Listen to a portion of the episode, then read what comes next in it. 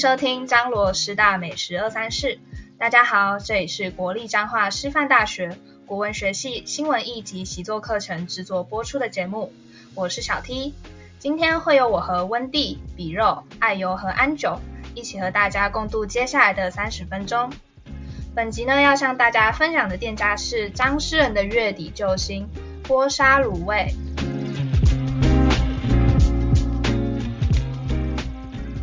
好的，那我们先请来宾跟我们的听众朋友打声招呼吧。首先是我们的 Foodie AKA 美食达人温蒂。Hello，各位听众朋友们，大家好，我是温蒂。Hello。那接着呢，是我们的台南郭雪芙比肉。嗨，大家好，我是比肉。那再来呢，是来彰化捞月亮的高雄李白爱油。Hello，听众朋友，大家好，我是高雄 IU 台湾的 IU 爱油。啊，我之所以要来捞月亮呢，是要成为大家心底的白月光哟。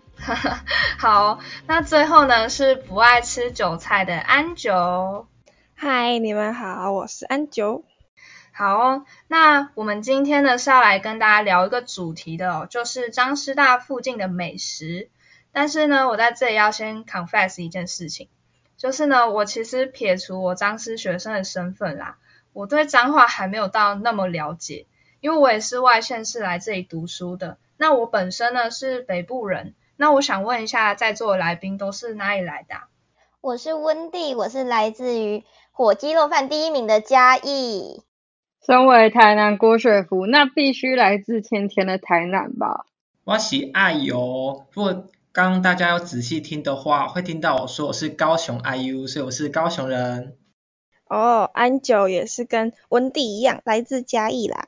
嗯，哦，所以大家其实都不是彰化在地人嘛。好，但没有关系哦。今天呢，我们是要来主攻彰师美食的哦。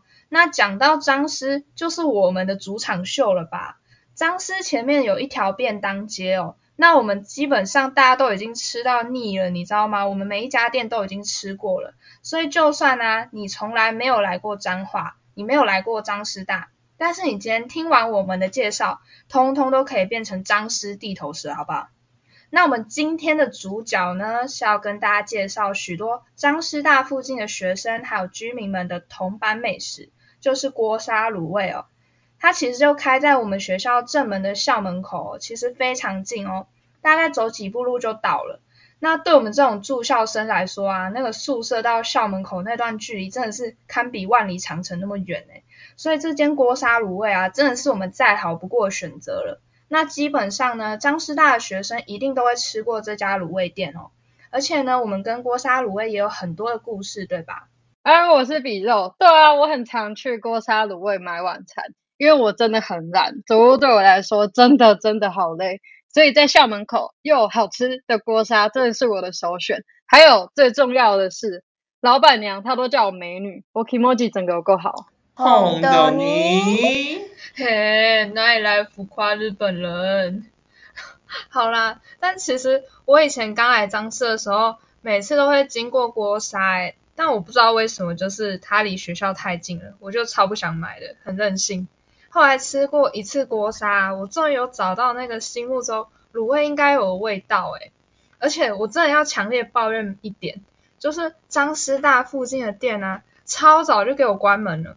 你知道刚过八点啊，大概超过一半的店都会休息，就只有锅沙开到快要十一点。我觉得这时间真的超怪，我不知道是只有彰化彰师这样子，还是整个彰化都这样子。但是十一点其实，在北部人的眼中也是一个很早的时间呢，所以我觉得就是彰师的学生很大部分的人会吃宵夜选锅沙，就是有一部分是这个原因。没有错，我真的举双手赞同小 T 姐，如果脚可以举起来，我也举起来了。那个学校外面的店家真的都超早关门，我不知道为什么。那个万一有人上课上到九点多，请问一下该怎么办啊？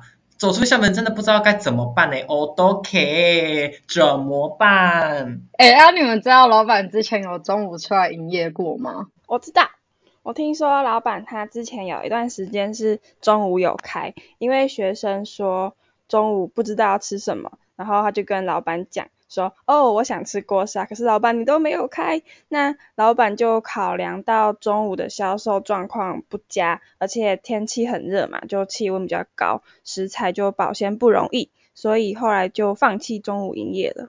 哎，我觉得老板真的很愿意为了学生改变他的经营方式。哎，对了，你们有发现锅沙卤味店里面从来都没有工读生吗？不知道卖卤味会不会很辛苦？哎，哎，你们之前有打工过的经验吗？有啊，我高三毕业那个暑假，因为真的太无聊，所以我就想说跑去铁板烧店打工。然后我打工后才发现，它跟我想象中完全不一样，因为我们通常都只能看到他们营业的过程。没有办法去真正设想说他们开店前后要做的种种准备，所以只能说餐饮业真的是有够累。加一加一，因为我自己现在啊也在西餐厅打工嘛，然后我算是菜鸟员工，所以基本上那个餐厅有两层楼，那个地板跟那个楼上的地板、楼下的地板基本上都是我一个人在扫的，而且我每次端盘子啊，我都超怕把盘子打破诶，而且重点是餐饮业最累的就是。有时候要一直站着，所以你站久了，你的腰会很酸，脚也会很痛诶。哦，真的是辛苦我们小 T 姐了。诶，而且八卦王我 IU 本人真的要跟大家分享一个小秘密，大家都不要跟别人说，听到赚到。那个老板之前其实不止做过餐饮业这件事，你们知道这件事吗？他做过很多服务业，甚至是八大茶坊都做过啊。怎么样？你们知道吗？我知道呢，我很骄傲呢。啊哦。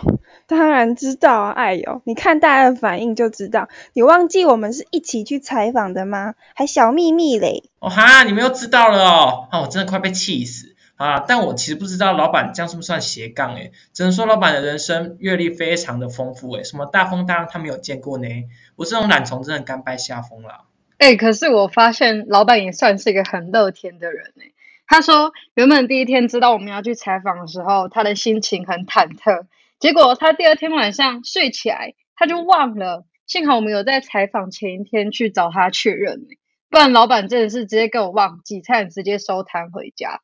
我们采访当天走到校门口，看到摊位的灯居然没开，我们真的是全部都很紧张诶。幸好是老板提早收摊在那边等我们。真的对，没有错，我超紧张的，好恐怖。而且我记得那天超好笑，老板说他原本还有卖一大堆的菇类，像是杏鲍菇啊和袖珍菇之类的，但后来都没有卖了，因为他说他一个人备料忙不过来。然后我记得我那一天还有问老板说，就是他怎么没有找 Foodpanda 还是 Uber Eats 之类的帮他做外送，然后老板就全部都回答我说，其实我主要是懒啦。我觉得懒真的是老板的代表哎、欸，对，真的，老板他就其实是兜兜转转才从台北下来彰化，然后刚好接下亲戚朋友的店面，所以其实锅烧也不是老板自己从头开始创业的。虽然接下这间店最初的原因很单纯，就是为了生计，为了生活，但在经营锅烧这十几年里，老板也改良了食物的口味啊，加入了很多自己的创新。像是配料里面的酸菜，之前的配方是用腌制的，但是现在老板改成用炒过的，吃起来就是甜甜香香的，然后没有腌制过后的那个涩味，所以只能说老板现在开店真的不只为了维持生计而已，还对张师大的学生用了许多真心。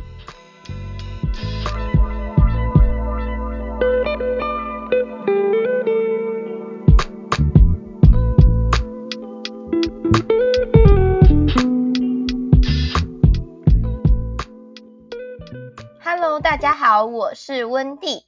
其实我在这五个人当中，我是倒数第二个吃过锅砂卤味的。哎呦，他才是最后一个。他有一次甚至还以为回到高雄还能吃到锅砂，真的是有够荒谬的诶。是忘记锅砂是非连锁的吗？哎呦，哎，还是你想要加盟锅砂，把好味道带回去自己的故乡？哦，你不要再讲到这个故事了，真的好丢脸哦。哦，而且讲到加盟的话，我也真的很想把它加盟回家哎。可是我发现，我把我整个人拿整个人拿去卖掉，然后五脏六腑都拿去卖掉，好像都不够付哎。所以我觉得就还是算了吧。哎，而且温蒂，我我想问你最喜欢吃什么？讲到这个，我就一定要讲，我最爱夹的就是王子面。虽然我一直说要减肥，而且王子面的热量又很高，但我觉得王子面绝对是你去卤味一定要点的东西。因为它会吸满那微甜鲜香的卤汁，真的是一级棒诶。但其实老板说，它的卤汁没有添加过多的糖，卤汁特殊的味道是来自于各式各样的中药材，会感受到微甜的滋味，是因为卤过各种蔬菜后所产生的甜味。听老板说，有许多客人吃完卤味后，都会加一点温开水到卤汁里面，喝起来的味道有点像牛肉汤。在场有人尝试过吗？我是蛮好奇的诶。哎，好巧，真的有。我觉得就是喝起来的味道就很奇妙，是很像红烧牛肉汤的味道吗？嗯，也不是红烧牛肉汤的味道，就是因为说加一点温开水进去会很像牛肉汤味道嘛。但是你的脑袋还是知道那其实是卤味的汤汁加温开水，所以就真的是很酷。真的很酷诶，我是蛮想尝试看看的啦，因为我们有听过人家说一鸭二吃嘛，但你有听过卤味二吃吗？锅烧这卤味二吃真的是很酷诶，不用再多花钱买汤，根本是小资族跟学生族群的首选。诶，那你们还有记得我们那时候有问老板他卤汁的秘方是什么？他有说很多客人觉得他卤汁啊越卖越晚的时候，味道会变得比较淡。我那时候觉得超级奇怪的，不会因为我是文组生，所以这样故意骗我吧？因为感觉应该要越卤越入味才对啊。但是其实是听到老板分享哦，才知道说原来是因为刚刚讲到蔬菜的原因。那个蔬菜它虽然会让卤汁变得比较甜一点，但是那个水分啊会稀释掉它原本的卤汁，就那个很纯粹的卤汁，所以会有越来越淡的感觉。我记得有一天我大概晚上十点多去买。然后我吃下去啊，我真的觉得有变得比较淡诶。诶，真正有比较淡诶。大家知道那个郭少威有卖溏心蛋这件事吗？诶，听说温蒂你是不是有吃过啊？因为他自诩自己是福迪 AK 美食达人呐、啊。那我们就请你跟观众分享一下溏心蛋吃起来怎么样吧。诶，大家真的不是我在操蛋诶，大家看一下我们这集的封面。我那时候为了拍这张图片，真是花了将近半小时的时间，诶，还把卤味一一分类，然后溏心蛋还是我自己切的，但我真的一点都不觉得后悔，因为那溏心蛋拍起来真的很美，一切开那个蛋黄直接流出来，还有我切开的时候真的是吓得惊慌失措，再弄的桌子到处都是，诶。好啊，那我们先谢谢温蒂的桌子，因为我们其实为了这个主视觉的设计啊，我们是请温蒂能够去那家店帮我们多买一些他们的菜啊，他的食材，然后拍一张美美的照片，所以就强迫他那一餐有点吃的太多，I'm so sorry。好啊，但是说实话，我自己本人也是去采访之后，我才知道锅烧原来有卖溏心蛋诶。我自己超爱吃溏心蛋的，我根本就是溏心蛋控。但是老板都跟我说要很早去才买得到，那我一点一点都不觉得自己抢得过那个隔壁张工的学生，他们四五点就下课了，怎么可能抢得过？所以我到现在都还没有吃到过。哎，我也有吃过溏心蛋诶，我觉得它很赞的是，就是它不是只给半颗，是给一整颗，而且就跟刚刚温蒂说的，它切开然后发现它蛋液菜流出来。所以就是真的，你一口咬下去，它真的会爆浆，所以只能说是口感视觉两丰收诶。所以啊，大家去锅烧一定要记得点王子面和溏心蛋。如果还想要多点什么，可以选择豆皮或者是鸭血，因为豆皮其实是老板的最爱，而且是经过老板一试再试挑选出品牌的哦。那鸭血跟溏心蛋都是本店限量，大概过了六点半就卖光光了。大家如果要吃的话，一定要手刀购买，好吗？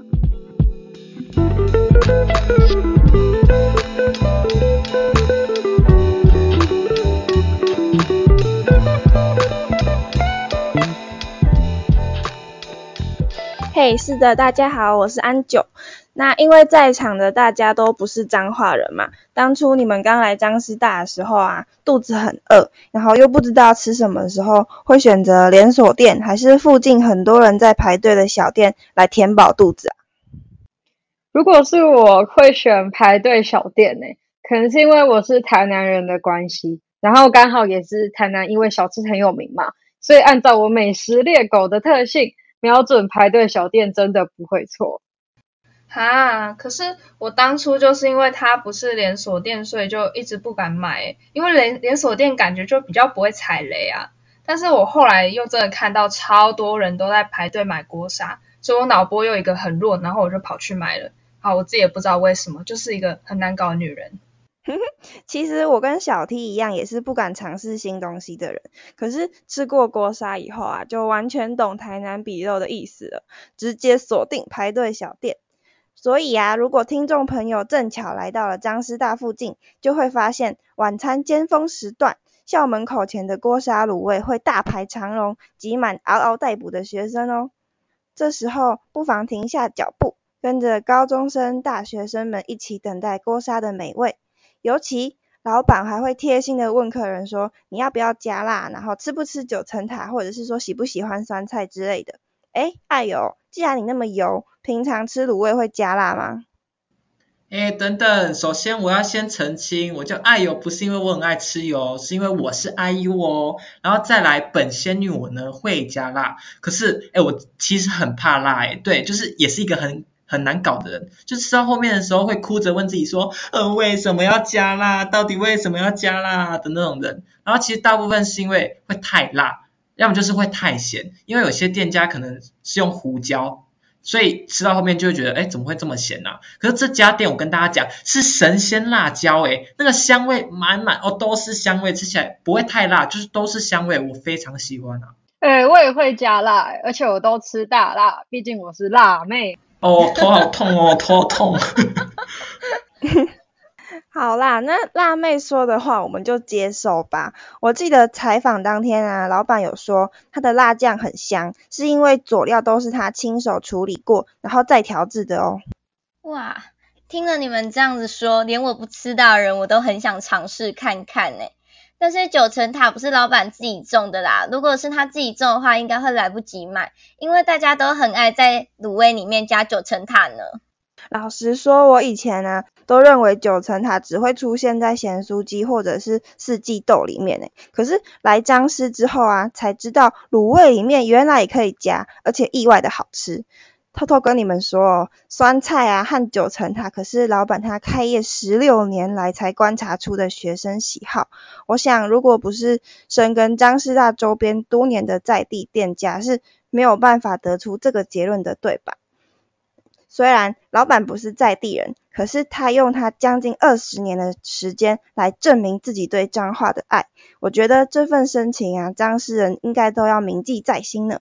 啊，那我来说一下，大概哪种客群的人其实非常适合吃锅沙卤味哦，以免你可能大老远跑来，然后你才发现说，诶，好像不太符合自己的需求哦。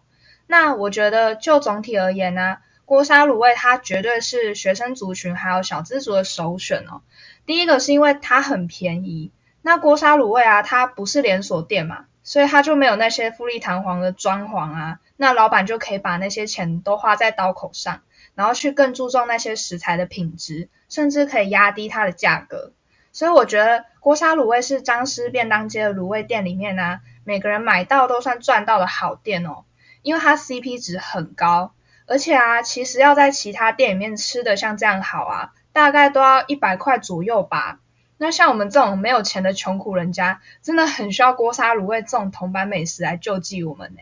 没错没错，像我这种死穷鬼，我就好喜欢，我就好爱哦。好啦，那以贩卖食物的角度来看的话，如果你身体和心灵都聚在彰化的话，我觉得大家不妨可以来尝尝看这里的溏心蛋嘛。那平心而论，我在大高雄地区其实是没有听过卤味店有在卖溏心蛋的呢。虽然溏心蛋的确不是什么稀奇古怪、什么百年难得一见的品相，可是你把它混在卤味里面，啊，究竟会不会跟其他的食材迸发出什么比较独特的化学反应？啊，你没有尝试过的话，我觉得没有人会知道嘛。说不定你会很喜欢哦。啊，所以希望大家可以来光顾锅沙卤味看看啦。啊，其实爱友本人呢，非常不尽责。我既然没有亲自吃过溏心蛋，因为它真的太难抢了，不要怪我，不要骂我，它真的好难抢哦。本宫每次去的时候都蛋去可攻，我真的哭哭诶。哦，我真的很认同爱油说的，因为我们通常看到溏心蛋都是加在拉面里面，就连我在嘉义，不要说在高雄，我在嘉义也没有看过卤味里面有加溏心蛋的店。那再来我要讲一个点，就是这间店一个很加分的细节，就是老板。非常的亲切，待客真的很友善，所以店内的气氛都是很欢乐愉快的，总是可以看见老板跟客人彼此间的互动很良好。你可以理解成一间卤味店飘散着卤味的香气以外，还多了一些人情味。我觉得这个朴实却给人温暖的元素，是现在以争奇斗艳为导向的市场所缺乏的，这使锅烧卤味可以在这个市场中脱颖而出。真的，我第一次去买东西被人叫我美女，别间店都叫我妹妹，到底是怎样？叫妹妹不好吗？好啦，但但是我现在突然想起一件事情，诶，就是大家记得那个金手指事件吗？当然啦、啊，这我应该会记得一辈子吧。我记得当初我问老板说有没有顾客因为超常吃而被老板记住，原本他还在那边慢慢的思索，后来有一个学长路过，老板直接用他那个金手指指向我们的后方说，那个就是啊。刚开始我们还以为老板是 say 好的，或者是随便指一个人骗我们的，诶结果学长真的停下来跟老板对话。还向我们证明他大一时真的超常吃锅烧，真的是有够好笑。老板真的很亲切，也很会认人呢。我很赞同老板很会认人这点，因为老板都认得出我是台湾 IU，而且还跟我要签名，还叫我唱歌给他听呢。对啊对啊，老板都跟我说，哎，ICO 你的好咯。傻眼，翻白眼 啦，什么啦？哎，不是吧？老板是老实人，你们两位不要乱造谣呢。虽然他真的是很亲切。哦，还有还有，我上次跟 Angel 在晚上十点半的时候路过，看到老板还在收摊，然后我们两个又跟他打招呼，老板也超级热情的回应我们，跟我们说哈喽，真的是超级亲民的啦。没有错，这个优点真的非常吸引顾客，而且不限客群，每个人都很喜欢亲民的老板嘛。大家买东西的时候一定会需要一些温暖嘛，或是动力嘛。只是你不妨可以去一趟锅烧卤味啦。啊，去锅烧卤味不只是为了卤味本身，我觉得也是为了寻求温暖。那我们用比较夸张的说法或手法来形容的话，就是买卤味的这整个过程啊，我觉得就像是一趟疗伤之旅。有人能懂吗？我觉得能达到这种境界。其实不难看出老板经营的苦心啊。没错，陈年老卤，用心良苦。虽然是不起眼的小摊贩，但这家店是随着老板接手，味道才能像现在这样一直传承下去。说不定哪天他儿子又接手了这家店，那可能又会有不一样的创新，又是不一样味道的锅烧卤味。如果没有这些愿意付诸心力、富有匠人精神的人在的话，相信很多独一无二的味道都会从这个世界上消失。所以今天主要是希望能透过我们的节目，让更多人认识锅烧卤味这个名字，喜欢上它的味道。嗯，没有错哦。所以其实老板的口味啊，会因应着客群而去做改动，但是锅烧卤味的精神，它一定永远都会在。所以呢，我觉得有机会的话，无论听众朋友来自哪里，是台湾人或者是外国人，或者你也是张师大学生，但是只要你还没有吃过，那今天听完我们的介绍，你一定对这家店有更深度的了解了。那有机会的话，请一定要来到张师附近，品尝在地人和我们张师大学生记忆中青春的滋味。那今天的节目就到这边，如果你想知道更多关于张师大的美食情报，请关注张罗师大美食二三四的 FB 和 IG。再次感谢大家的收听，请持续锁定由国立彰化师范大学国文学系新闻一级习作课程制作播出的张罗师大美食二三四。我们下次见，拜拜。